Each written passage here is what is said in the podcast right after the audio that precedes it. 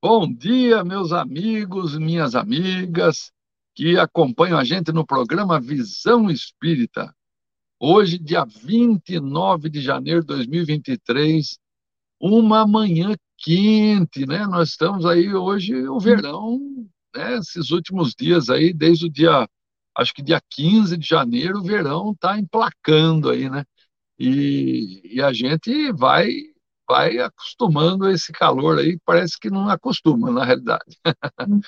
muito calor, muita muita um clima muito seco, né? A gente tem que beber bastante líquido. Mais uma vez estamos aqui juntos, né? É, com muita alegria para a gente iniciar o nosso bate-papo de hoje sobre o espiritismo, né? Como o Geraldo gosta de falar, nosso encontro pelas asas do pensamento né? que a gente esteja todo mundo unido nessa sintonia de amor e de fraternidade. Começamos mais uma vez o nosso programa Visão Espírita, agora dia 11 de março, fazemos 23 anos no ar, é, ou 24 anos, eu acho já, viu? Nós estamos avançando a passos largos nesse nosso programa.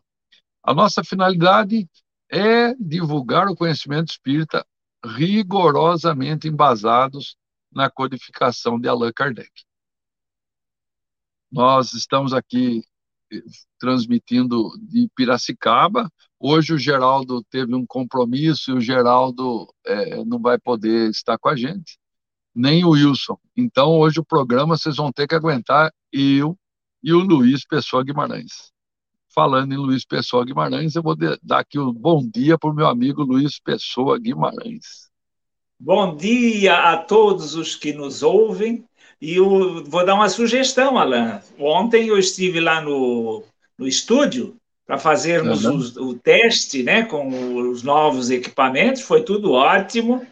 Aliás, eu queria parabenizar né, aqui ao Wilson, porque o estúdio está maravilhoso, muito cuidado, está é, tá É, Parece até que ele, ele ficou melhor do que estava antes da chuva. E realmente o estúdio sofreu bastante, que a caixa d'água lá do prédio ela ela ela entupiu e é. É, transbordou e uh, choveu dentro do, do estúdio, caiu água pela, pela lâmpada, então, aquilo lá ficou, molhou o carpete, e o Wilson fez um trabalho maravilhoso.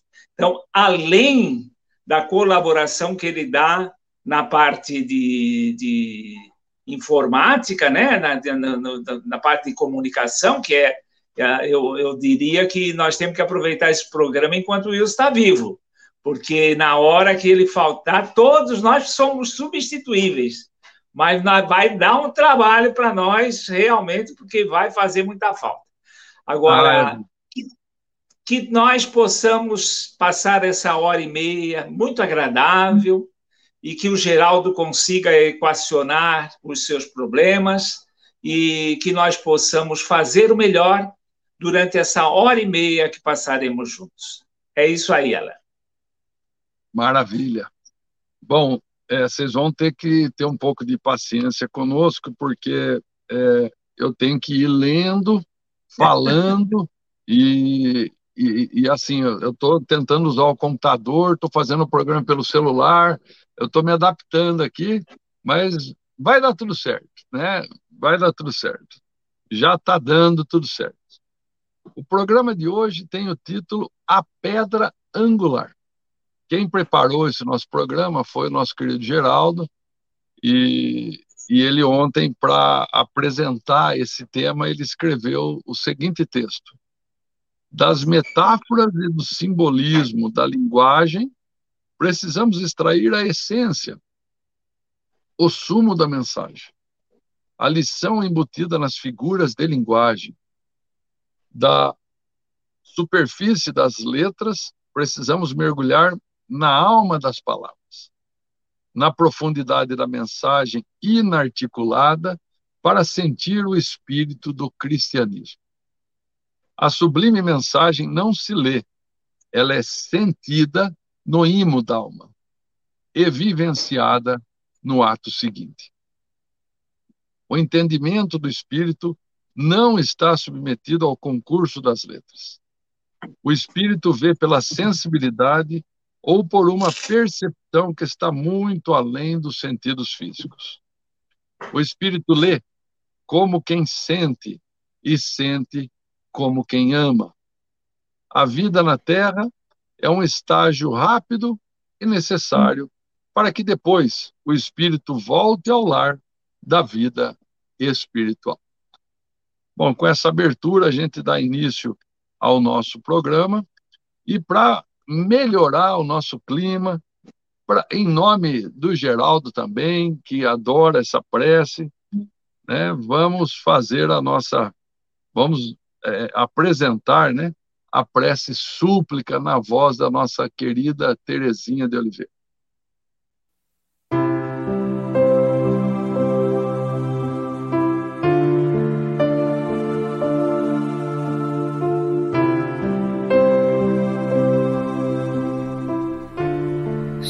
Súplica.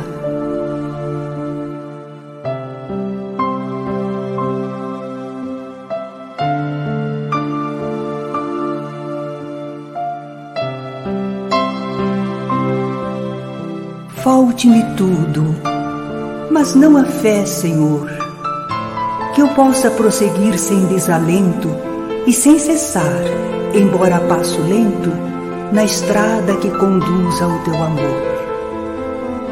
Falte-me tudo, Senhor, menos a chama que a todo o coração dorido aquece, consoladora do pobre que padece e companheira daquele que te ama. Falte-me tudo que hoje me rodeia, e tudo perderei, imperturbável e serena, se eu tiver fé, ainda que pequena, tal o menor dos grãos da mais filtrada areia.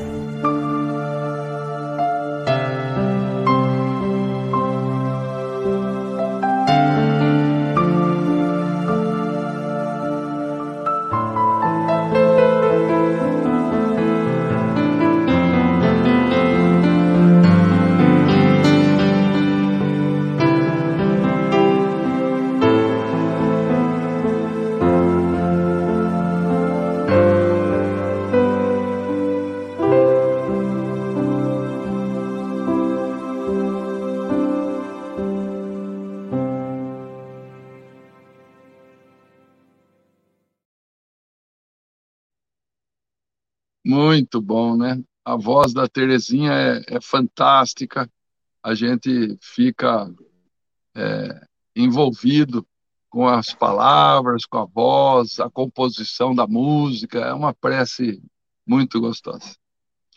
Bom, no primeiro bloco hoje do nosso programa, o Geraldo escolheu para nossa leitura a, do livro Pão Nosso, escrito por Emmanuel, o capítulo 15, é, no capítulo 15 do livro Pão Nosso. Está aí para vocês, quem quiserem acompanhar, ler, tá bom? Então vamos à leitura. Pensamentos é o título do nosso texto de hoje.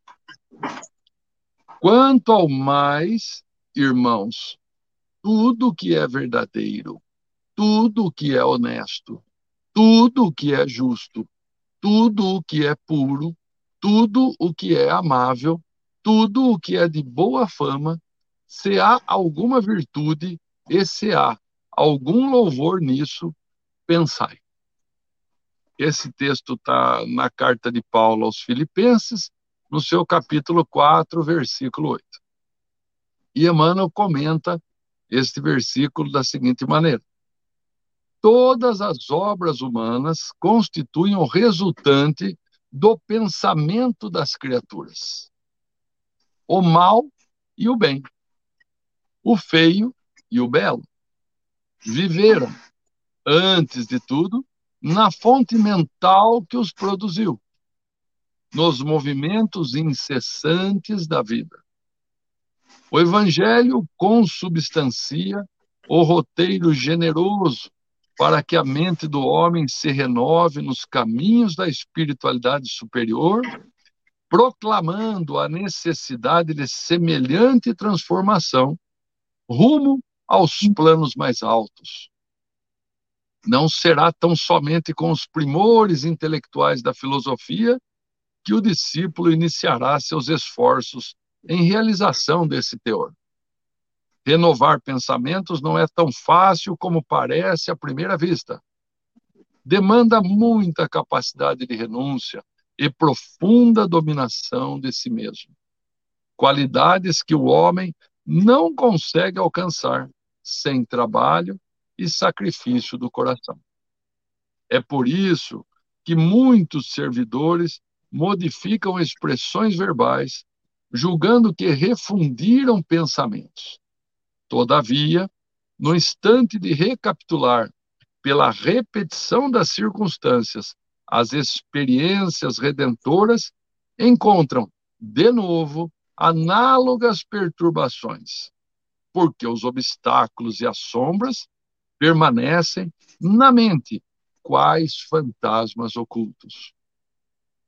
Pensar é criar, a realidade dessa criação pode não exteriorizar-se de súbito no campo dos efeitos transitórios, mas o objeto formado pelo poder mental vive no mundo íntimo, exigindo cuidados especiais para o esforço de continuidade ou extinção. O conselho de Paulo aos Filipenses apresenta sublime conteúdo os discípulos que puderem compreender-lhe a essência profunda, buscando ver o lado verdadeiro, honesto, justo, puro e amável de todas as coisas, cultivando-o em cada dia, terão encontrado a divina equação.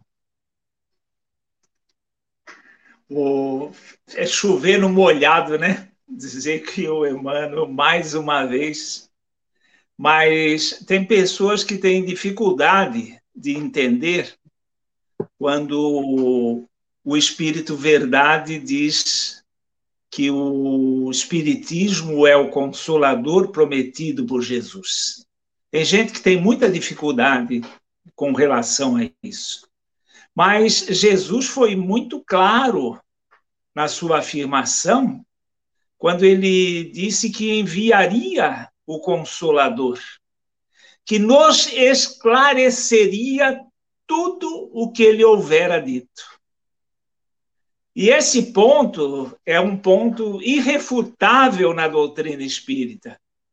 Você vê que Emmanuel, o, Paulo, ele nos traz um texto que a, a priori assim a gente acha carregado, né, meio incompreensível, e Emmanuel discorre duas páginas e ele não altera nada que o, que o Paulo fez. Ele pura, simplesmente esclarece.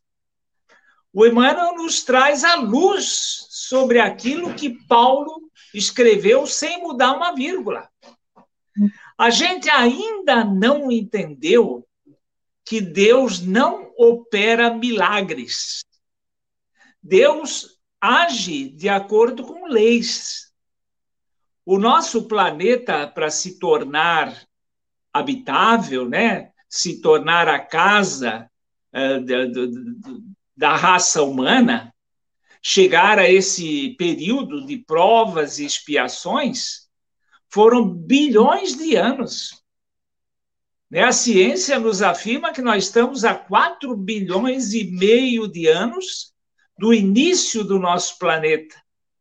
E esse tempo todo foi trabalho para que nós tivéssemos condições né, de surgir nesse planeta de uma forma natural. E essas, esse surgimento ele é regido por etapas. Nós já passamos pela etapa do planeta primitivo, e hoje estamos vivenciando a etapa de provas e expiações, e daqui a pouco nós estaremos vivenciando a regeneração. Nós estamos trabalhando para que esse, esse fim aconteça. Quando nós vemos o nosso corpo humano, a gente vê o sistema respiratório, que a gente vive sem ter a mínima consciência de que está respirando, como se Deus tivesse nos feito dessa forma e prontos para respirar. E quando a gente estuda a natureza, estuda a evolução, a gente vê que esse sistema, como todos os outros, foi desenvolvido né, no, no, nas raças inferiores, no, nos modelos que Deus se utiliza para aperfeiçoar o nosso templo. Então, tudo, tudo é uma lei que rege. E essa lei ela exige esforço, trabalho. E aí Paulo nos dá, nos ensina como renovar a nossa mente para que nós possamos pensar certo. Toda essa repetição é que é responsável por aquilo automático. Mesma coisa é o nosso pensamento. Nós, no, se não fazemos nada,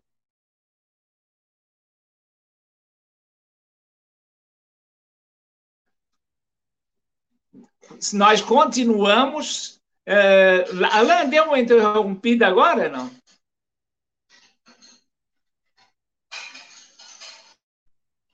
Deu uma interrompida, Alain? Duas? É, nós não está me ouvindo?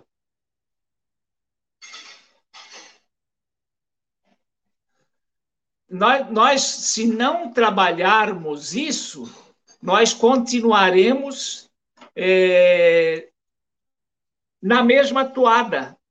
E, no entanto, Emmanuel nos explica que nós precisamos renovar tudo aquilo que a nossa mente abriga, que é fruto do processo evolutivo. Nós precisamos renovar com novas práticas. E Paulo dá um checklist de tudo que nós devemos fazer para que possamos renovar esse pensamento. Coisas boas, alijar da nossa mente coisa ruim. Nós temos que nos espelhar no que é certo, no que é correto, para que a gente consiga fazer aquilo que Emmanuel nos discorre e nos explica. Melhorar o nosso pensar. Esse é o nosso trabalho. Alain, enquanto você comenta, eu vou mudar aqui alguma coisa para evitar essas paradas.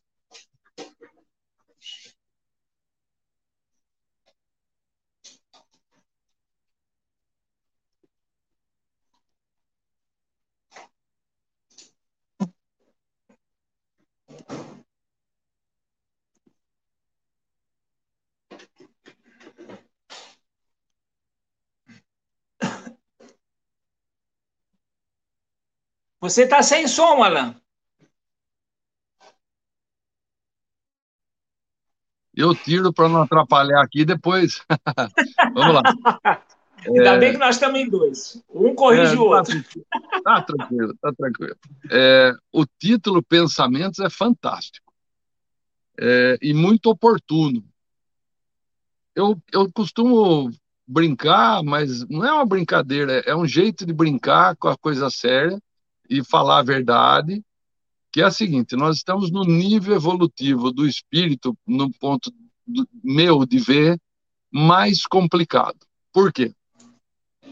Enquanto nós estamos no nível de espíritos primitivos, a gente podia alegar ignorância e errar, fazer bobagem. E fazemos e fizemos muitas bobagens. Agora nós estamos no nível de expiação e provas já não podemos alegar ignorância sobre o nosso comportamento, já não podemos alegar é, não saber o que nós estamos fazendo e, na maioria de nós, com a capacidade normal de pensar, nós sabemos escolher o certo e errado e ainda assim em algumas ocasiões, cometemos erros, escolhemos o errado, apesar de saber distinguir um do outro. Desta forma, o espírito passa por um momento evolutivo muito complicado. Porque a hora que a gente decidir, decidir e, e, e virar um hábito de fazer somente o certo, aí ninguém segura a evolução espiritual. Porque daí nós vamos avançar a passos largos. Hoje a gente dá dois passos para frente e muitas vezes três para trás. Depois mais dois para frente um para trás. E, então a gente fica nesse vai e volta de avançar e regredir. E tudo tudo, usando as palavras de Emmanuel, tudo começa no pensamento. Tudo começa no pensamento. Sem exceção. Tudo que nos acontece passa pelo pensamento. Então, eu posso escolher passar de uma maneira ou de outra maneira. O, o pensamento não tem fronteira. E, e outra, eu posso pensar aquilo que eu quiser. Ninguém está lá junto comigo pensando, eu que estou pensando. Então, aquela é uma parte individual. E esse pensamento é do nosso espírito imortal, que está, enquanto encarnado, um pouco entorpecido e perturbado pela, pelo cérebro do corpo físico, que vai traduzindo, captando, recebendo informações e passando para esse cérebro, que acaba sofrendo com o processo do pensamento da mente espiritual. E essa mente espiritual, ao tentar se conectar com esse cérebro ainda sofredor, ainda limitado, ainda é, é, precisando de mais evolução, entra em choque e a gente faz as confusões que a gente faz em nossa mente. E da mente confusa surge uma série de coisas. Né? A gente provoca uma série de coisas na mente, né? Então, quando é, Emmanuel nos lembra do pensamento, ele nos fala aqui no texto, olha que legal. O mal e o bem, o feio e o belo viveram, antes de tudo, na fonte mental que os produziu, nos movimentos incessantes da vida. Então, quer dizer que tudo aquilo que acontece com você foi produzido na mente de antemão. Então, a, a, o alerta desse texto é assim: pensa, mas pensa com muito carinho. Utiliza do amor no seu pensamento, porque ele conclui dessa forma, né? Olha a última frase. O conselho de Paulo aos filipenses apresenta sublime conteúdo. Os discípulos que puderem compreender-lhe a essência profunda buscando ver o lado honesto, verdadeiro, justo, puro e amável de todas as coisas, cultivando em cada dia, terão encontrada a divina equação. Olha, olha que não é, não é, não é exigir demais da gente, não é exigir conhecimento profundo, não é exigir estudo profundo do, do assunto, é exigir uma mudança de atitude, uma mudança de foco mental, da gente ver mais o bem. Tem pessoas que elas começam a, a, a criar um sofrimento tão profundo de antemão que geram a ansiedade. Começam a, a, a, viver o problema, sabe aquela coisa assim, ah, mas e se? E se? E se? E esse se, se, se vai fazendo a mente uma confusão mental e vai atraindo um, um, porque a mente é cria, a mente cria, tá pensar é criar, a mente cria. Então, quando a gente começa a ficar nesse foco mental perturbado, a gente cria perturbação. Então, o alerta é muito oportuno. Eu gostaria que todos que estão conosco avaliassem esse texto. Ele já está publicado lá no Facebook, já consegui colocar no Facebook. Quem quiser também procurar pelo título que está aí no Google, qualquer aplicativo é fácil.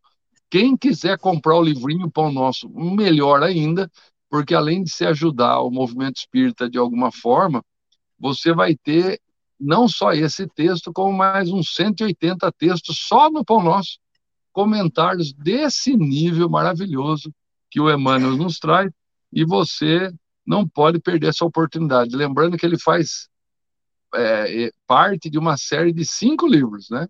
Então, o Pão Nosso é um deles, A Caminho da Luz, Vinha de Luz, é, Caminho, Verdade e Vida, e tem um outro de uma outra editora. Fonte Viva, Fonte Viva e Palavras de Vida Eterna. Palavras de Vida Eterna, isso aí. Palavras de Vida Eterna foi feito por uma outra editora que não a FEB, mas faz parte dessa exegese dos comentários de, de Emmanuel, que é fantástico. Hoje, por sinal, a Federação Espírita Brasileira ela publicou uma série de livros por, é, é, por evangelista. Então, assim, tem um do Mateus com todos os comentários em sequência que Emmanuel fez sobre o Evangelho de Mateus. Depois tem de Lucas, de Marcos, de João, tem de Paulo também.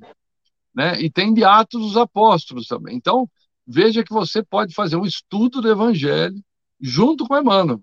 Às vezes a gente quer a presença física da pessoa para estudar com a gente e é meio impossível, né? Mas ele já deixou registrado esse estudo para você é, aproveitar aí na sua casa, é, o Evangelho. 15 minutos por dia. Olha, falar, ah, não tenho tempo. Mentira. Tem tempo sim. Você não dá é prioridade para fazer isso. Acha um tempinho, se organiza e estuda, né, Luiz? Olá, Alain. E outra coisa séria, né? Que quando a gente procura conduzir as conversações por uma forma sadia, ficam dizendo, ah, porque você está querendo virar santinho, né? E na realidade, o Paulo mesmo já dizia: os maus hábitos corrompem os bons costumes. E a gente fica cultivando coisas fúteis, coisas uh, que denigrem, e a nossa mente fica contaminada por isso. Então, é um esforço que nós temos que fazer muito forte no sentido de abolir os maus costumes, abolir as coisas ruins para cultivar pensamento bom. É um exercício isso aí. Olha, eu, eu vou falar aqui um comentário. Bom, primeiro vou repetir, antes de tudo, bom dia a todos. Estamos com 31 amigos aí online conosco. É sempre muito bom, é muito gostoso estar com vocês nessas manhãs de domingo. O Luiz estava falando aí que logo nós estamos no nosso estúdio, vai ser com vídeo, vai ser com uma interação legal. Estamos fazendo tudo com muito carinho, né? não, não, não estamos antecipando as coisas, então estamos fazendo passo a passo, porque tem um investimento, tem uma tecnologia que nós temos que é, treinar, desenvolver, de, apurar, né? Mas vai ficar muito legal, já está ficando muito legal. Mas Enquanto isso, aqui a Isabel Bulo, aqui ela comenta, né? Por isso se diz que o céu e o inferno não existem como uma localidade, sim como estado de pensamento onde todos vibram da mesma forma, tanto bom quanto ruim.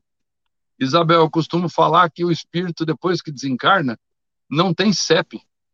Ele não tem CEP, ele não tem uma residência fixa como a gente tem enquanto encarnado. A residência dele é exatamente aonde está o seu pensamento. E o pensamento dele faz estrago. o nosso pensamento, o nosso pensamento faz muito estrago. Bom, fala, Luiz, pode falar. Eu estava eu tava querendo uh, falar nessa oportunidade como o pensamento influencia. Né? Eu fui, eu fiz a cirurgia do coração, tiraram né, a minha o meu coração colocaram na máquina, tiraram uma válvula, botaram outra válvula. Então, é uma cirurgia realmente uma coisa de impacto. Ah, três anos depois que eu fiz a cirurgia, minha esposa falou admirada, né? Que ela disse que a enfermeira foi medir a pressão e aí, quando ela mediu, a minha, minha esposa perguntou, né? Quanto é que tá, né? Aí ela assim, 12 por 8. Ela ficou tola de ver, né? Por que isso? Por uma coisa muito simples. Aquela cirurgia, a parte que me cabia, eu já tinha feito.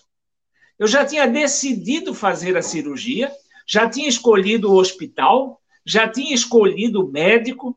Estava tudo equacionado para a cirurgia. Eu não tinha mais o que fazer. Era só o médico que tinha agora a partir dali. Então, nós temos que ser mais racionais nesse ponto, né? O que, que adianta eu ficar preocupado com alguma coisa se eu não vou influenciar em nada com aquilo? Então, esquenta, não esquenta. Deixa que agora é o médico que tem que esquentar a cabeça, não mais você. Ô, ô Luiz, aproveitando o seu exemplo, é, esse não esquentar a cabeça talvez seja o que mais as pessoas estão fazendo hoje, esquentar a cabeça. Né? Exatamente ao contrário do que devia.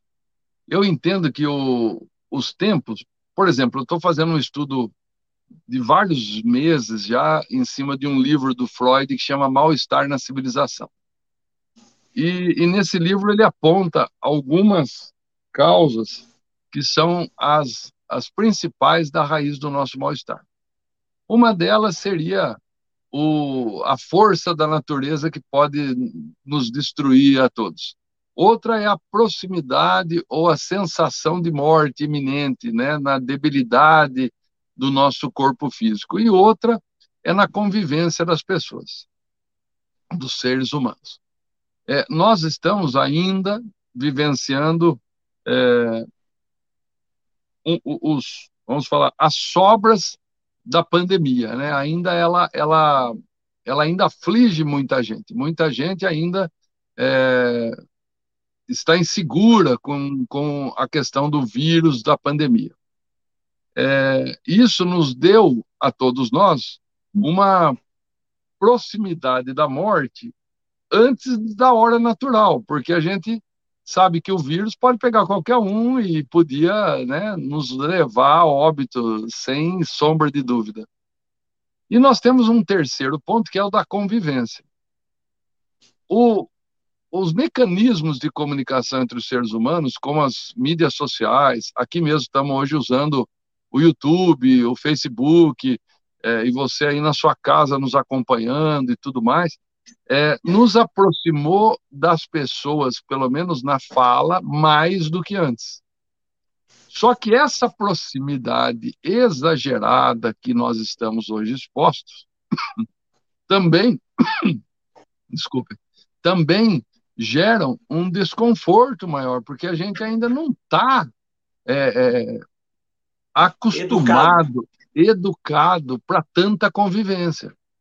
Então a gente pega hoje essas, é, por exemplo, no WhatsApp, grupos e mais grupos de, de WhatsApp. Eu, eu não estou nem aceitando entrar em grupo, mas eu não aguento mais isso. É, e aí a pessoa faz um grupo para falar de espiritismo. Dali a pouco está falando de política no meio, dali a pouco está falando de futebol no meio. A... Eu não estou falando que nenhum desses assuntos é proibido, mas fora de contexto, fora de foco, ele é proibido, né? Naquele lugar é, é um espaço para outra coisa, né? Então, vai virando uma invasão. O WhatsApp, por exemplo, ele invade você na sua privacidade. Você está numa tarde querendo ler um livro, você tem que pegar o telefone, que nem eu faço. Eu ponho ele para carregar, ou ponho ele quieto lá num outro cômodo, sem som, sem nada, e vou ler em outro lugar, porque senão você não lê.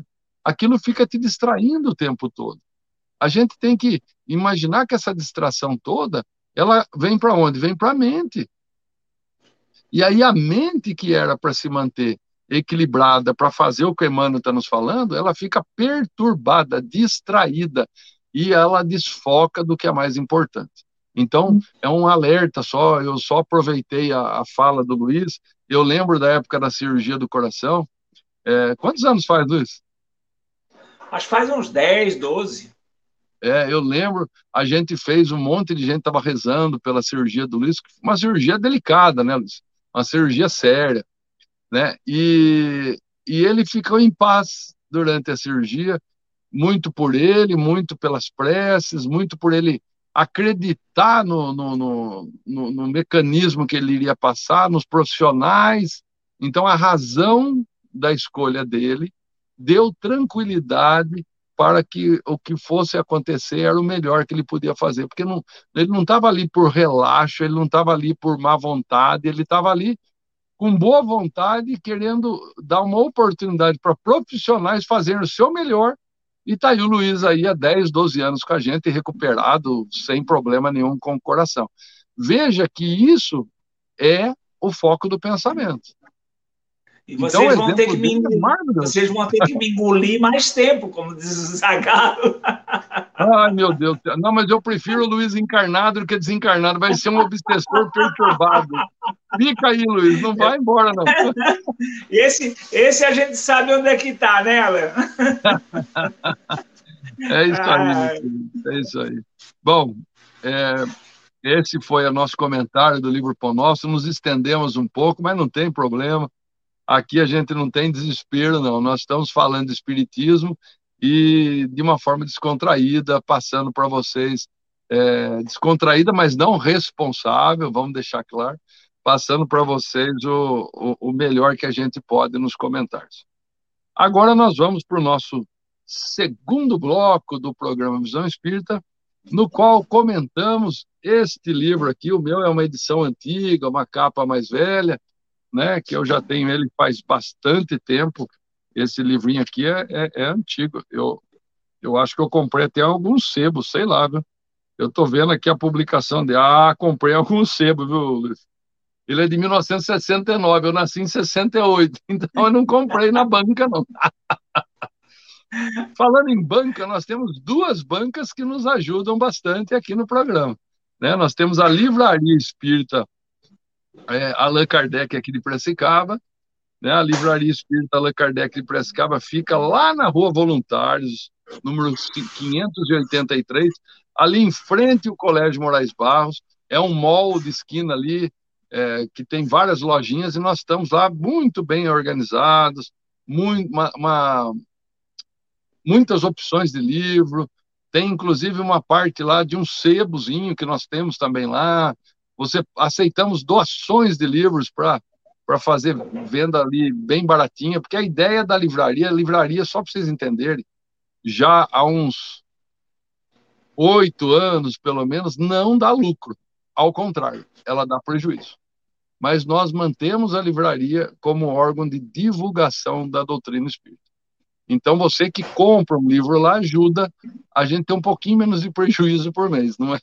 É, é, é manutenção do prédio. Eu sei que hoje nós temos o conforto da internet para comprar e tudo mais, mas nos ajudem a manter a livraria comprando os livrinhos lá. Por senão você vai lá, o lugar é agradável, tem ar-condicionado, tem lugar para você parar o carro fácil, você vai ser orientado por uma pessoa lá que é treinada para te apresentar os livros. Então, faz uma visita eu estou fazendo uma campanha para todo mundo voltar às livrarias. As livrarias estão acabando. E as livrarias, sempre para mim, sebos e livrarias foram pontos de encontro de pessoas fantásticas que eu encontrava que também gostavam de leitura. Aprendi muita coisa nesses lugares.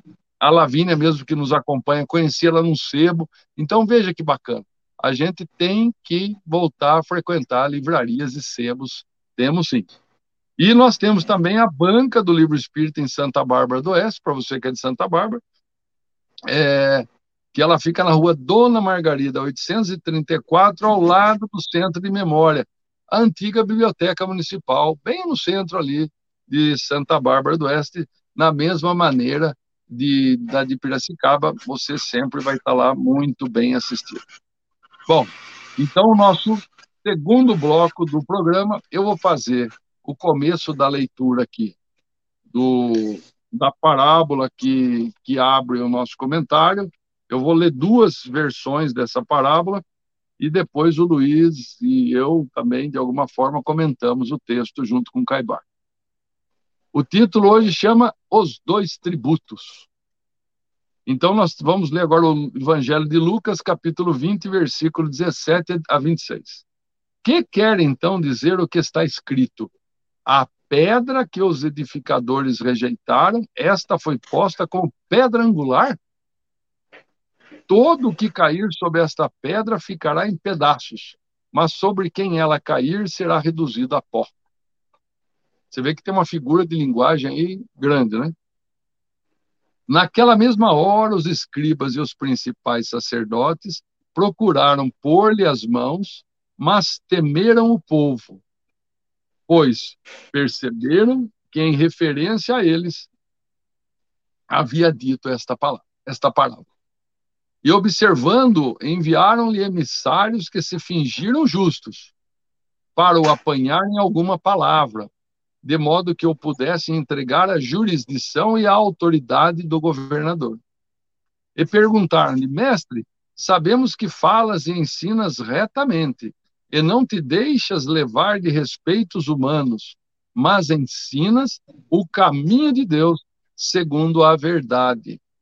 É-nos lícito ou não pagar tributo a César?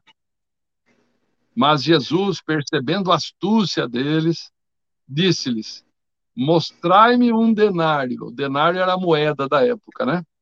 De quem é a efígie, a inscrição que ele tem? Responderam: De César. Disse-lhe Jesus: Dai, pois, a César o que é de César e a Deus o que é de Deus. E não puderam apanhá-lo em palavra alguma diante do povo, e maravilhados da sua resposta, calaram-se. E aí eu vou ler da mesma forma o Evangelho de Mateus, capítulo 22, cap... versículos de 15 a 22. Então os homens se retiraram e consultaram como apanhariam Jesus em alguma palavra e enviaram os seus discípulos, juntamente com os herodianos, a perguntar: Mestre, sabemos que és verdadeiro e que ensinas o caminho de Deus, segundo a verdade, e não se te dá de ninguém, porque não te deixas levar de respeitos humanos. Dize-nos, pois, qual o teu parecer? É lícito ou não pagar o tributo a César? Porém, Jesus, tendo percebido a malícia deles, respondeu-lhe: Mostrai-me uma moeda de tributo. E trouxeram-lhe um denário. Ele perguntou: De quem é esta efígie e inscrição? Responderam: De César. Então lhes disse Jesus: Dai, pois, a César o que é de César, e a Deus o que é de Deus. Ao ouvirem isto, admiraram-se e, deixando-o, foram-se.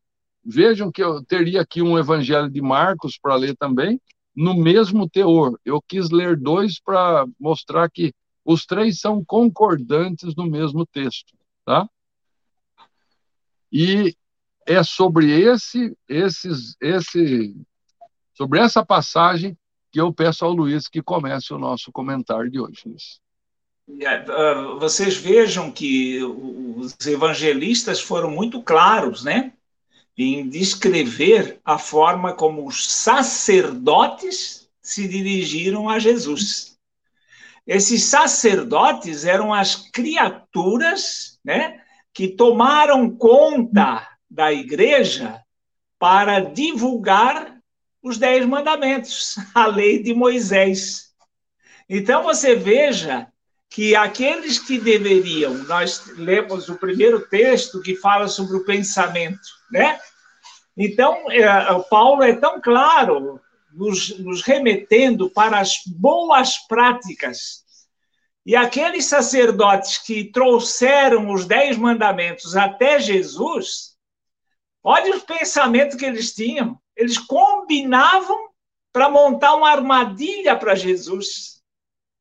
Imagina se nós, no intuito de divulgarmos o cristianismo, combinarmos armadilhas para aquelas pessoas que são contra o cristianismo. Olha o nosso pensamento. E isso precisa ficar muito claro entre nós. O cristianismo, ele nos remete à pureza, à claridade dos nossos pensamentos e de intenções. Jesus, que foi a pedra angular a que se refere esse texto, ele veio trazer exatamente isso. Ele veio substituir aquela figura do Deus dos exércitos que tinha sido implantada pelos sacerdotes durante né, a primeira revelação e veio nos trazer uma figura de pai. Olha que coisa mais linda! A doutrina espírita hoje nos dá uma consciência muito mais ampla acerca de Deus. É, o que é Deus? não fala que Deus é uma criatura parecida conosco, é o Criador só. É o Criador, é aquele responsável pela criação. É a inteligência suprema do universo. Nos coloca esse Criador numa dimensão e mostrando que é uma coisa muito abstrata ainda para nós, mas é uma realidade. É o Pai. Olha a facilidade que Jesus nos deixou. É o Pai. Então, nós tratamos desse Criador como dependentes daquele que nos dá a segurança, nos dá a orientação, nos dá tudo aquilo que precisamos para continuar o nosso processo evolutivo. Então, esse é o ponto que nós não podemos perder. A, a igreja, ela até os anos 300, ela continuou com aquela pureza que Jesus nos trouxe. Mas como ela progrediu, e é isso é natural, porque o progresso de qualquer coisa boa se dá pela transformação das pessoas. Não é por um passe de mágica. Mas nos anos 300 entrou a política dentro da religião os imperadores se tornaram cristãos. O que deveria acontecer é que os imperadores cristãos passassem a reger os seus reinos como cristãos. Mas não. Eles influenciaram no cristianismo como? Fazendo como na política. Precisamos de mais resultados. E aí eles transformaram todos os romanos em cristãos por decreto. A partir de hoje, todo cidadão romano vai ser cristão. Aí o número de cristãos se multiplicou como nunca tinha acontecido na história. Porém, tudo do jeito que nós conhecemos. Esses cristãos passaram a exigir da igreja uma transformação. E a igreja que era pura teve que se deturpar para poder atender a nova clientela de pagãos. Isso é uma coisa natural quando a gente quer que aconteça uma mágica. Por amor de Deus, vamos tomar cuidado com o Espiritismo. Não queiramos fazer do Espiritismo um passe de mágica como fizeram com o cristianismo, porque fatalmente o Espiritismo vai ter que se adaptar para atender os novos clientes. Hoje tem cliente que gosta de reiki, outro gosta de apometria, outro gosta de passe de costa, outro gosta de passes de frente, e a gente vai adaptando o centro a essas necessidades. E vamos esquecendo de fazer aquilo que nós deveríamos fazer. Nós somos os responsáveis por essa divulgação. E nós, espíritas, estamos, estamos ainda cometendo um erro crasso. Nós não somos os crentes de antigamente, do, principalmente do período 300 até os dias de hoje, que a gente ia na igreja escutar, estava bem com Deus, o padre e o pastor cumpriam aquilo que hoje nós devemos fazer. O espírita tem que conhecer o espiritismo. O espiritismo, a espiritualidade teve um trabalho violento para psicografar centenas e milhares de livros para que nós possamos atender à recomendação do Espírito Verdade. Espíritas, amai-vos e instruí-vos porque quando você tiver instruído, você vai ter condições de agir em nome do Criador. Porque ele age com as criaturas pelas criaturas. E nós precisamos estar preparados para isso. Nós precisamos conhecer o Espiritismo para poder divulgar o Espiritismo. O Espiritismo de, deve ser muito pouco divulgado nas casas espíritas, mas ele poderia ser amplamente divulgado no nosso dia a dia. Através do nosso contato no serviço, através do nosso contato no trabalho, através do nosso contato diário com as pessoas. Aí nós vamos conseguir divulgar e ampliar a doutrina. É trabalho nosso, não tem milagre. É isso aí, Alan. É maravilhoso, Luiz. Olha só, é... algumas pessoas aqui estão perguntando sobre o que era a pedra angular. Vamos lá, o que é uma pedra angular numa obra? É a pedra base, é o alicerce, é a estrutura que você vai construir tudo sobre ela. É uma figura de linguagem. Hoje a gente sabe quando vai construir uma casa, você vai fazer, é, depende do terreno, um tipo de estrutura para tudo crescer logicamente, você vai sempre buscar fazer um alicerce naquilo que é mais sólido, da forma mais é, resistente, né? Por exemplo, se é um local encharcado, você vai ter que buscar fundações que vão encontrar rocha embaixo da água, vão ter que fazer brocas até lá, fazer vigas de ferro e concreto para que ela não fique solta na água. Se você vai fazer em outras situações, em outros terrenos, terrenos mais secos, mais duros, você já pode fazer de outra forma, mas é a base que você constrói o que vai em cima. Porque se a base não for bem segura, o que, que acontece? Tudo mais pode desmoronar qualquer ventinho, qualquer chuva, qualquer acontecimento desse tipo. Então, a, a, o uso da, do termo pedra angular é no sentido de base, né? Olha que interessante o que Caibar fala sobre isso, né? A pedra angular, o fundamento, os alicerces, a base principal da religião tem sido rejeitada por todas as seitas e sacerdotes que se dizem representantes de Deus na terra. A luta contra a classe sacerdotal vem de tempos imemoriais, justamente por haverem estes edificado suas religiões sobre os seus dogmas e não sobre a pedra angular, sobre a base fundamental em que se assenta a religião.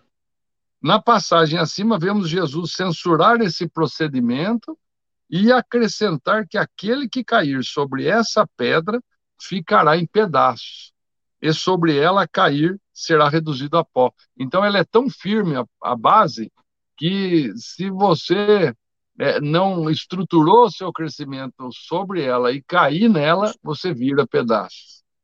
As antigas religiões dos escribas, fariseus, herodianos, saduceus, etc., eram edificadas sobre Abraão, assim como a católica romana é edificada sobre Pedro.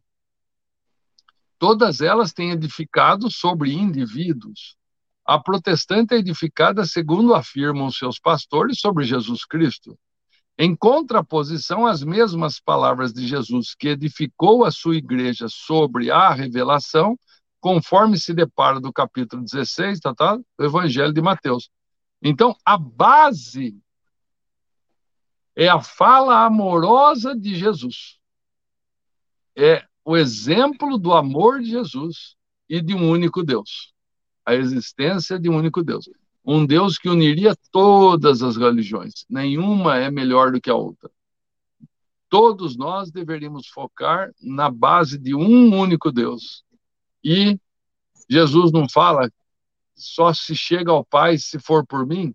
Não que ele é melhor do que Deus de forma nenhuma. É que ele está dando o exemplo, o modelo, para a gente chegar no Pai. Então, ele é a estrutura do evangelho dele é a base sólida para a gente estruturar o nosso conhecimento religioso, nosso conhecimento evangélico e poder edificar no, a nossa casa, né? A igreja príncipe. Oi, Luiz. O evangelho dele e o exemplo dele, né? A casa Isso. construída sobre a rocha. Isso aí. É, olha só, vamos reforçar. O evangelho dele é o quê? É o exemplo da vida de Jesus com amor ele nos ensina em todas as passagens como viver amorosamente perante qualquer situação. Esta é a base sólida que a gente deveria utilizar para estruturar todas as nossas é, construções religiosas em nossos corações, né? Alain, é... lembrando, lembrando, Alain, que aquilo uhum. que os sacerdotes fizeram com o cristianismo, nós temos que tomar muito cuidado para não fazer com o espiritismo. As casas espíritas, elas devem ser as propagadoras desse evangelho. Então, nós temos que tomar muito cuidado em não nos tornarmos donos das casas espíritas. Porque quando nós nos transformamos donos das casas espíritas, nós começamos a fazer as coisas da forma como nós pensamos e não como o evangelho recomenda. Isso, Isso aí. Mesmo.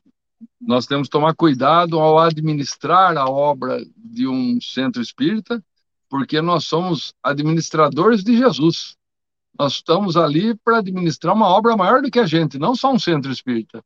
Nós estamos ali para edificar um templo no coração de cada um, com amor, com os exemplos de Jesus, com o Evangelho. E o Espiritismo é uma ferramenta para chegarmos a tal. Então, temos que realmente ter muito, muito cuidado, tá? Bom, essa foi a segunda parte do nosso programa. Já estamos aí prontos para começar a segunda parte. Deixa eu só fazer um comentário para vocês. Hoje o, o Geraldo teve um imprevisto e ele não pôde participar. Ele montou o programa para nós ontem, tudo certinho, mas hoje aconteceu um imprevisto.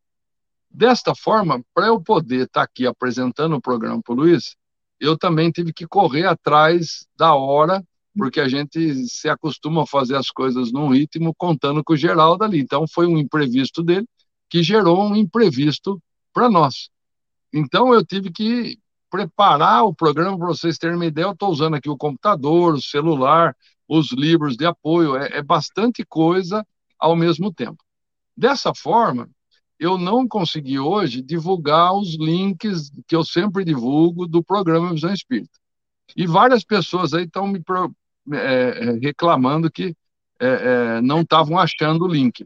Eu vou ensinar vocês a achar o link sem a minha participação, que esse é o ideal porque eu também posso falhar e eu também posso ter outros imprevistos.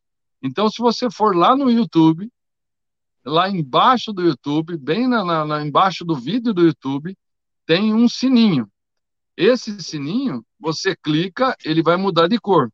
E daí você pode se inscrever para receber todas, todas os links que nós, por acaso, ali divulgarmos. Então você vai receber no seu celular, no seu computador, aonde você usa, o link, ele já vai ali para você, para você poder acessar outros programas e, e, sem eu precisar desse mecanismo de eu enviar o link, tá bom, gente? Então, é uma forma assim que eu sigo vários programas de vários filósofos, de vários pensadores, de psicanalistas, eu sigo vários deles. Todos eles eu entro ali, me inscrevo, inclusive isso nos ajuda a ter mais visibilidade no YouTube. O YouTube permite que a gente faça é, mais coisas né, dentro do YouTube. Se você for ali se inscrever e para todas as para todas as transmissões você receber o link. Então você recebe confortavelmente o link para você ver, sem ficar nessa preocupação é, de alguém enviar para a gente o link. Tem que aprender a adaptar ao moderno, né, Luiz? automatiza como Jesus, né, como Emmanuel pediu para nós automatizarmos o nosso pensamento, né? Coisa boa. É isso aí. E é, é, é duas coisas boas. Primeiro que facilita, né? E, e segundo que, que impede que quando eu falhar, você não deixe de assistir o programa, tá bom, gente? Então vamos lá. É, Vamos continuar o nosso programa. Nós vamos começar agora o terceiro bloco do programa. Esse terceiro bloco do, do programa, é, nós fazemos a, a, o estudo né, da Gênese. Nós estamos estudando a Gênese, a Gênese de Allan Kardec, e ela, nós estudamos assim partes da Gênese, né? Nesse dia, nós estamos estudando aqui o capítulo 17, Predições no Evangelho, a maldição contra os fariseus, do item 22 ao 26. Né? Deixa eu colocar para vocês aí é, Espera aí, no 20, deixa eu colocar Gênesis aqui. Olha aí. Ah, a, a Isabel lembrou bem aqui. No Facebook, a, a, também a União Rádio Web também está no ar. Né? Você entra lá no, no nosso endereço, União Rádio Web, e, e, lá você já consegue ver o programa pelo Facebook também. Então, nós temos essas duas plataformas. Obrigado pela lembrança, Isabel. Então, vamos lá. Ó. É... Terceiro bloco do nosso programa. A pedra angular e a parábola dos vinhateiros homicidas. É, esse é o título inteiro. Nós colocamos só a pedra angular na chamada do programa para ficar mais curtinho, mas a chamada toda é essa aí. Então, eu vou fazer aqui a leitura do item 27 do livro A Gênese para preparar o nosso estudo. Antes de olharmos a palavra evangélica, vejamos o significado de pedra angular nas construções do mundo.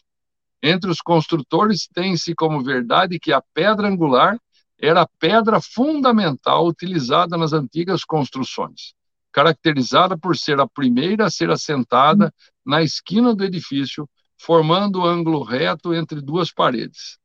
Diz o texto evangélico de Mateus: a pedra que os edificadores rejeitaram se tornou a principal pedra da esquina. E aí eu faço a primeira pergunta, Luiz. Quais lições podemos extrair dessa simbólica frase, Luiz? Uh, essa frase, Alan, ela nos remete a uma coisa muito séria, né? Deus tem os planos para nós. E ele usa os profetas para anunciar esses planos. Jesus não caiu de paraquedas. Jesus foi anunciado por Isaías. Foi dito que ele nasceria em Belém, foi dito uma série de coisas sobre a sua existência. E ele surgiu da forma como o Evangelho previa, como o Velho Testamento previa. E aconteceram na sua vida várias, vários eh, elementos que comprovaram aquele ser o Messias enviado por Deus. O João Batista anunciou, então, o grande problema em toda a evolução humana é exatamente isso. Deus tem um plano para nós, mas o nosso sistema religioso, por força das circunstâncias, ele vai se estruturando para poder divulgar os planos de Deus. Porém, aqueles que são os responsáveis por essa tarefa começam a gostar daquilo que fazem, a gostar da evidência com que são colocados. Aí se transformam nos sacerdotes que nós acabamos de conhecer. E aí, em vez de fazer o plano de Deus, começa a ter os seus próprios planos. Jesus, como plano de Deus, ele não atendia o plano dos sacerdotes porque os planos dos sacerdotes eram grandes, eram coisas volumosas, eram coisas ricas. Jesus falava da montanha, falava na, no, na beira da, do mar. Jesus era simplicidade. Então ele acabou se chocando com aquela igreja que os sacerdotes transformaram do seu início.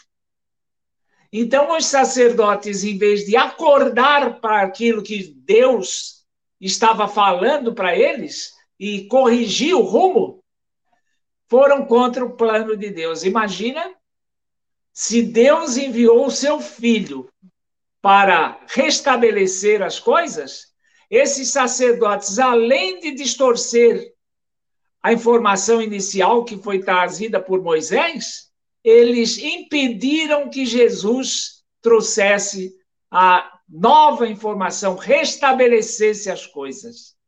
Então, nós precisamos tomar muito cuidado com o rumo que nós transformamos as coisas. Por isso eu alerto. com relação às casas espíritas, que nós tomemos cuidado. Eu sou dirigente de uma casa espírita e eu tenho uma coisa só a fazer: divulgar o espiritismo. Eu tenho que fazer como Jesus mesmo ensinou. Quem quiser ser o maior, sirva a todos, não ser servido. Porque essa posição de ser servido nos dá prazer, mas também ela, ela distorce aquilo que nós estamos para fazer aqui. Ela nos destrói. Nós temos que tomar muito cuidado com isso, porque nós pertencemos a um plano original. E esse plano é de Deus, não é nosso. É, Luiz, muito bem. A gente, é, eu sempre costumo falar que nós somos trabalhadores de Jesus em plano menor. Não estamos aqui a, a nos valorizar nisso, não. Mas não só eu e você, não eu e Luiz aqui eu, ele e todos nós aqui que estamos juntos, aonde você estiver. Você se torna uma ferramenta de Deus de implantação de amor aonde você estiver. Você pode fazer tudo com esse objetivo, com esse foco.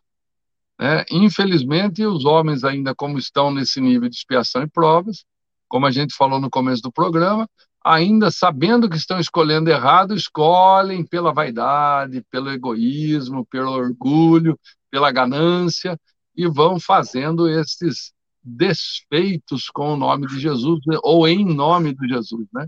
Então a gente tem que tomar bastante cuidado, lembrando que toda a história de Jesus ela poderia ter morrido, ela poderia ter sido esquecida por nós, se não fosse os apóstolos como Paulo, como Mateus, Lucas, João, né, que é, é, Marcos, né, que registraram estes, estes acontecimentos, essas passagens da vida dele, e exemplificaram para nós um comportamento. Deles vieram outros que seguiram o, o, o, mesmo caminho, divulgando o que aqueles tinham escritos. Assim surge o Novo Testamento, que é, é baseado nestas histórias de Jesus, com os comentários de todos os evangelistas aí que nós falamos. E eu só derrubei um, uma tomada aqui, não é nada, não é nada, não foi, não foi nada, não, foi só um acidentezinho, então está tudo bem. É, e, e, e, eles, e eles fizeram desta forma é, uma divulgação que, se não fosse provavelmente a figura, eu, eu, eu ilumino principalmente a figura de Paulo, né, que foi um dos grandes divulgadores daquele começo. Talvez a igreja romana depois não tivesse escolhido é, o, o, cristianismo como base para a sua religião, daí já não com a mesma intenção de transformação, mas de é, dominar, Poder. alienar as pessoas que assim seguiam a sua esta religião mas todo esse conhecimento que nós temos do Evangelho se deveu ao trabalho dos apóstolos. Então, nós temos que ser apóstolos, nem que sejam, sejamos bem menores e bem pequenos perto dos que já foram. Mas se cada um de nós fizer um pouquinho aonde está inserido, aí nós vamos ser muito mais poderosos do que um Paulo de Tarso, não individualmente, mas juntos? Fala, Luiz. O Alan, lembrando, né, Alan, que no ano 300 para cá, a igreja transformou essa pregação apostólica em missa, em ritual. E se isso não tivesse escrito, a reforma não faria ressurgir o evangelho. Exato. Né? Então é isso que nós temos que ter em mente. E não, não podemos desvirtuar. Agora, desvirtuado, isso que está escrito continuará sendo uh, divulgado em algum momento. É isso aí. Bom, como segunda pergunta que eu vou fazer para mim mesmo, daí o Luiz me ajuda nos comentários aqui, é, de que forma o pensamento evangélico de Jesus influenciou na evolução do pensamento da humanidade, particularmente do mundo ocidental. Olha, gente, acho que a gente já falou, né, bastante sobre isso agora mesmo. É, e é interessante o Geraldo ter destacado o mundo ocidental, apesar de que existe um cristianismo muito forte ali na Rússia também, ali naquela região que é oriental, né? É, lembra que o, o, a linha de Greenwich ela separa Ocidente e Oriente, né? Então nós temos mais cristianismo no Ocidente, mais países no cristianismo, mas nós temos uma grande um grande número de cristãos no Oriente também, tá? É, que também foram influenciados pela mesma raiz que nós fomos. Lá nós temos os católicos, por exemplo, ortodoxos, né, que praticam um, cristian... um, um catolicismo um pouco é, é, é, diferente nos seus rituais, mas com a mesma base evangélica que nós aqui seguimos. Então, o Evangelho de Jesus, né, é, ele influencia assim o Ocidente e até o Oriente de uma forma muito intensa até os dias de hoje. Algumas vezes esse evangelho foi usado para a morte, como no caso das cruzadas, como em, em momentos assim que usaram ele como uma desculpa para matar.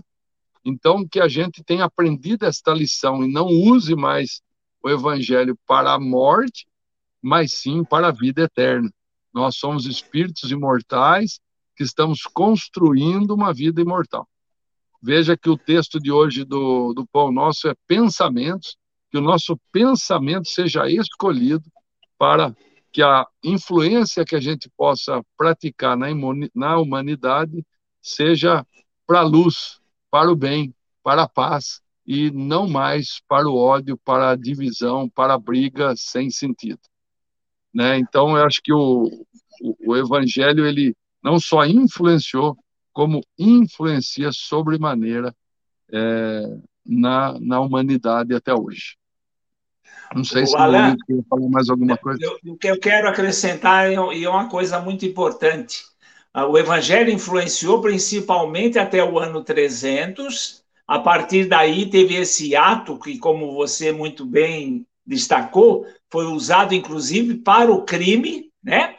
E a partir aí desse ano eh, de, de, de, de 1850 começou a voltar novamente, né? Principalmente com a reforma Agora, o ponto que eu traço de paralelo com a divulgação desse evangelho, que foi a base, eu quero destacar com relação agora a nós.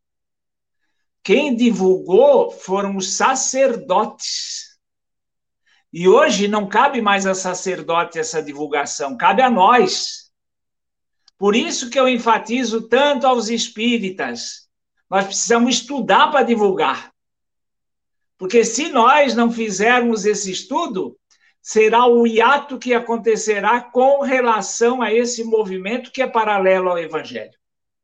Imagina se todos nós estudarmos e todos nós no nosso dia a dia, com o nosso vizinho, com o nosso colega de trabalho, pudermos divulgar. Esse evangelho vai se expandir numa velocidade muito grande cabe a nós. Então, essa chateação que eu faço todo domingo, essa repetição, é batendo nessa tecla.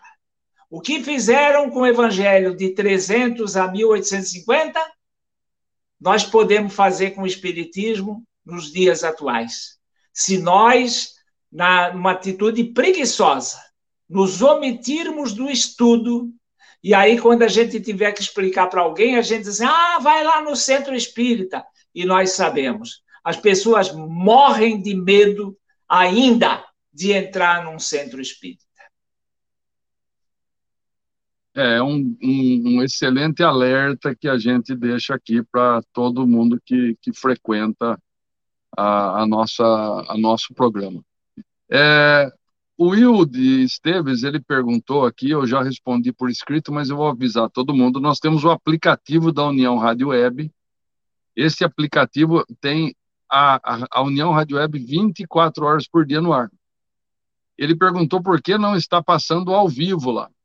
Estava dando muitos problemas com o link que a gente precisava fazer dele ficar ao vivo no aplicativo. Então, nós, para não termos mais conflitos e problemas, é, nós retiramos da transmissão ao vivo e ele hoje é ao vivo pelo YouTube e pelo Facebook. No aplicativo, e lá tem um índice que você pode ver, esse nosso programa ele é retransmitido em várias ocasiões durante a semana. Então você pode ver em outros horários, da mesma forma que você pode ver no YouTube e no Facebook, que também ficam gravados, tá bom? Só para você é, entender a dinâmica aí do, do que acontece com a gente. Às vezes tem essas coisas técnicas aí que não é fácil. Mas vamos lá, continuando as nossas perguntas e, e respostas, né? É, existem frases que necessitam ser interpretadas no contexto em que foram pronunciadas. Eis uma dessas frases. Disse Jesus: Declaro que o reino de Deus vos será tirado e será dado a um povo que dele tirará frutos. Como devemos compreender essa afirmação do mestre, Luiz? O, o Velho Testamento, o, o Alain, ele gira torno, em todo o entorno do povo de Israel. Inclusive, quando você começa a ler a Bíblia, você tem assim um certo conflito, porque dá uma ideia assim de que Deus tem um privilégio pelo povo de Israel. E realmente o povo de Israel foi o responsável por difundir a ideia de um Deus único. Agora, o evangelho, a responsabilidade já foi estendida a todos os povos. Tanto assim que o que a gente lê e vê muito no Israel é a pregação do evangelho para os gentios. O que, que são os gentios? São aqueles que não pertencem ao povo judeu. Porque o judaísmo não aceitou a vinda daquele que Deus prometeu, Messias. Existem uh, israelitas que até hoje estão esperando Messias. Então, a vinda de Jesus não ficou muito clara para muitos daqueles que interpretaram de acordo com a lei, a letra, e não com relação ao Espírito. Não bastou que Jesus fizesse tudo o que, que fez, que ressuscitasse, para que eles acreditassem que aquele lá era o Messias de Jesus. É, a gente sabe, né, Luiz, que é, não é fácil convencer todo mundo, né? a gente sempre é, tem que entender que cada um tem um ritmo de entendimento das coisas, cada um tem um momento para entender as coisas, a gente vai se esforçando. Por que, que nós aqui, perturbados de todo domingo, né, eu, Luiz, eu, Geraldo e o Wilson, por que, que a gente continua há 20, quase 24 anos, nós começamos dia 11 de março de 99 a fazer essa divulgação, é, esse ano aqui, então, a gente faz 24 anos, é isso? É isso aí, né? 23. 20, 23. 20, é, 23 20. anos, a gente faz agora dia 11 de março, porque há 23 anos a gente fala do Evangelho aos domingos de manhã. É um compromisso que a gente tem, talvez por um resgate anterior da nossa parte, talvez por um, um, um amor que a gente tenha pelo Evangelho, talvez por uma uma vontade, né, que apesar das dificuldades que nós já tivemos, tivemos momentos muito difíceis do programa, momentos que a gente não conseguia nem pagar as contas direito para ele estar no ar, apesar de tudo isso, de pessoas que passaram por aqui, alguns deram certo, outros não deram certo, de agora lá com o nosso estúdio, eu acho que nós estamos sobrevivendo à quinta enchente. né? Alan, vamos, vamos abrir um parênteses aqui para contar essa história da enchente. Que eu, quando eu chegar no plano espiritual, a primeira coisa que eu vou falar, fazer com os homens é assim: me explica a história da enchente. nós arranjamos, nós arranjamos no, junto ao sindicato dos bancários, né, Alan? Uma sala metalúrgico, do metalúrgico, que era, era destinada para nós instalarmos o programa. E era uma sala dentro de uma casa, né? e um entupiu lá a calha e, e, a, e, a, água entrou tudo dentro do estúdio. Nós perdemos o estúdio de uma enchente. Aí nós fomos um, para um mall, que é um prédio. Não, não, não, peraí. Nós remontamos lá com a ajuda do próprio sindicato e encheu uma segunda vez, tá lembrado? Ah, teve, é, lá teve a segunda. Teve a segunda vez. Aí nós resolvemos sair de lá, porque o prédio precisava passar por uma reforma para não acontecer mais aquilo. E, e nós sabíamos que ia ser difícil para eles fazerem a reforma, né? era um prédio muito grande. Aí fomos para o mall. Um mall novo, moderno, né? todo organizado. Aí, não é casa, é um prédio, né? É, aí, Luiz, Aí entupiu a caixa d'água. E a caixa d'água, então, vazou toda em cima da laje onde está a União Rádio Web. E molhou detalhe, tudo lá dentro. Molhou microfone, molhou tudo, tudo. Detalhe então, é uma coisa assim. vários, vários, vários negócios lá dentro desse mall e o único que molhou foi o nosso. Foi o nosso, foi o nosso.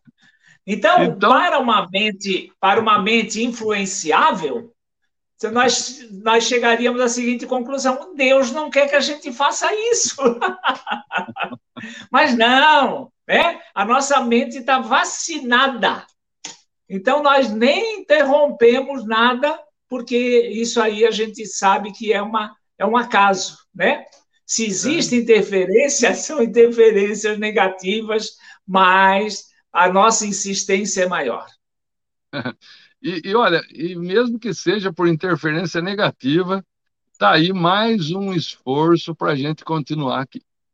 Né? Então, e graças ao apoio de muita gente que sempre está nos doando, colaborando, é, apoiando no nosso, na nossa missão. Né? A nossa missão é, é, não é nossa, minha, do Luiz, do Geraldo, do Wilson, ela é do movimento espírita, ela é do, do evangelho. É, é, o, o comando está em Jesus lá, né? Então, nem Jesus teve facilidade para falar do evangelho, por que, que nós queremos facilidade? Tem que ser assim, com esforço, com... e vai e está dando tudo certo, graças a Deus. Vocês vão ver que. Fora uma, fora, fora uma coisa que nós não estamos vendo, né, Alan? Aqueles que te, estejam, estejam executando movimento para atrapalhar, daqui a pouco eles vão pensar assim: meu Deus do céu, o que tem aí por esses caras serem tão insistentes? e acaba entrando na nossa. É, a gente vai educando, evangelizando com a insistência também. E vamos embora, né? É, vamos lá para uma próxima pergunta. É... Em seguida, continua Jesus sua exortação. Aquele que se deixar cair sobre essa pedra se despedaçará, se des pedaçará, e ela esmagará aquele sobre quem ela cair. Quais as principais lições que podemos fazer dessa metáfora? Se deixar cair sobre essa pedra. Ele está falando aqui quando você cair sobre uma pedra que não é a pedra correta, né? que não é a pedra angular de verdade da sua vida. Então, se você não tiver preparado para estruturar o evangelho na sua vida, não vai ser fácil. Não vai ser fácil. E você vai se despedaçar, não é despedaçar no corpo físico, é no espiritual. Né? Então, aqui é uma alegoria para a gente entender que nós temos, devemos construir a nossa, a, nossa, a nossa fé, a nossa, nosso conhecimento, a nossa, a nossa crença, né? o nosso, nossa certeza, que já não é nem só crença, é uma convicção é, em cima de uma rocha sólida. Não sei se o Luiz gostaria de comentar mais alguma coisa. Eu gostaria de acrescentar, né, porque nós tivemos o exemplo disso com a história. Quando, no ano, depois do ano 300, os imperadores quiseram transformar por decreto em cristãos todo romano, se desfaleceu tudo. Né? Ele acabou desmoronando tudo. É exatamente isso. Não tem milagre. O que tem é transformação. A transformação é exatamente a pedra angular, aí é um encaixe. Para você encaixar na pedra angular, você tem que ter a forma de cunha. Você tem que se adequar, tem que se transformar, porque não dá para ver milagre. Não se transforma por milagre, por decreto. É isso aí. Bom, continuando aqui a, a, as nossas perguntas e respostas, ainda temos alguns minutos aqui, né? É, quais as crenças que moviam os príncipes dos sacerdotes? Por que esse grupo se tornava um empecilho a divulgação da Boa Nova, Luiz? O, o, os sacerdotes, Alan, como eu comentei, eles estavam numa estrutura nova. Eles mudaram o princípio da coisa que foi as leis de Deus. Eles montaram uma, uma organização uma organização que ela dava poder àqueles que comandavam, ela dava evidência, ela dava riqueza, ela dava notoriedade. E Jesus veio trazer completamente diferente. Jesus chegou para os caras e disse assim: quem quiser ser o maior, seja servidor de todos. Imagina você chegar para os nossos deputados, aí, os nossos políticos, e dizer que eles têm que abrir mão de todas essas facilidades, os nossos juristas, né? E dizer assim: não, vocês vão ter que morar em apartamentinho funcional, vocês vão ter que abrir mão de todas essas. Então, é completamente contra a prática que eles se adaptaram. Eles mudaram, se adaptaram, se acostumaram e não gostaram quando alguém veio falar ao contrário. É exatamente como se instala uma defecção em qualquer organização.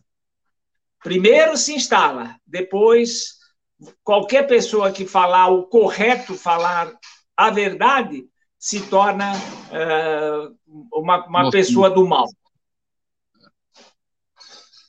Então, vejam que, a, apesar da, é, desse lembrete, a gente tem que sempre estar alerta com isso. Né? O, eu acho que é o Chico que falava, ou é o Emmanuel, que a gente tem que tomar muito cuidado com o elogio. Né? O elogio pode ser a porta de entrada de um, de um comportamento como este.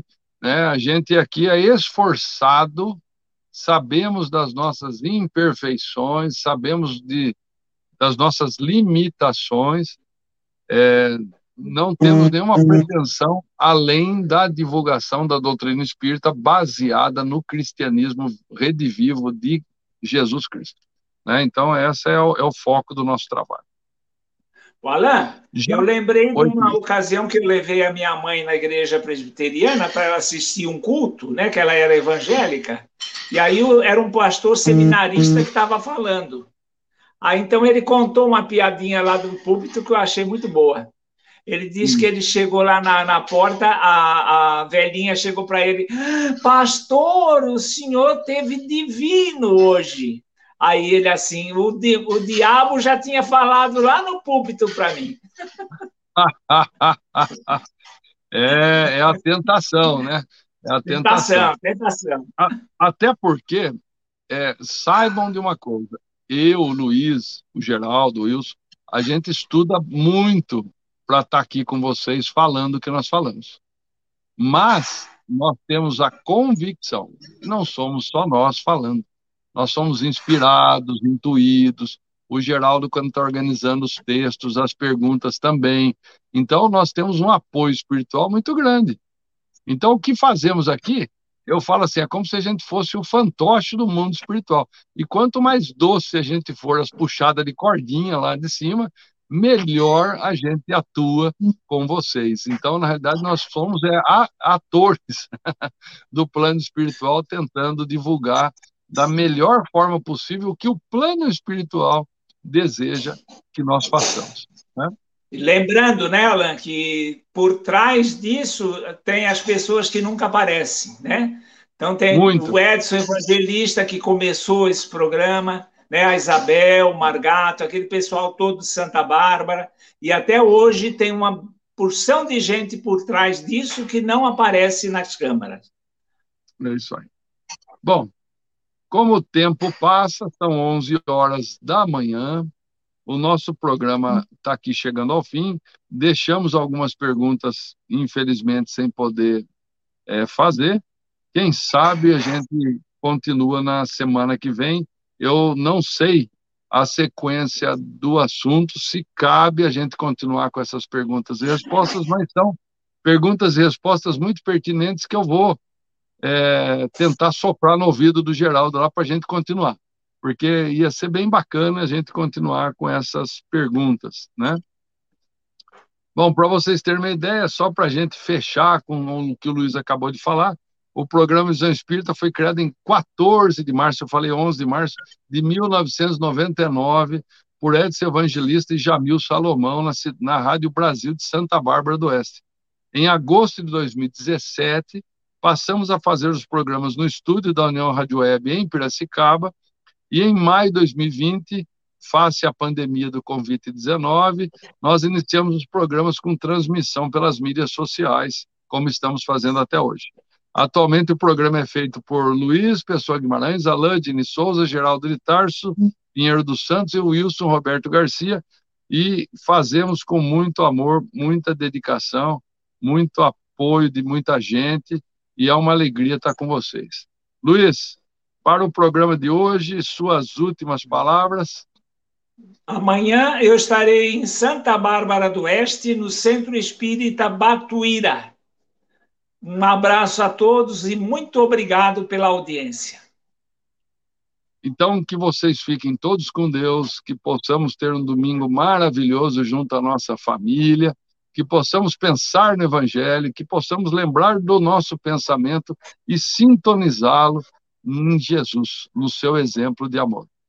Um ótimo domingo a todos nós, um beijão para todos vocês no coração e que e possamos estar juntos no próximo domingo.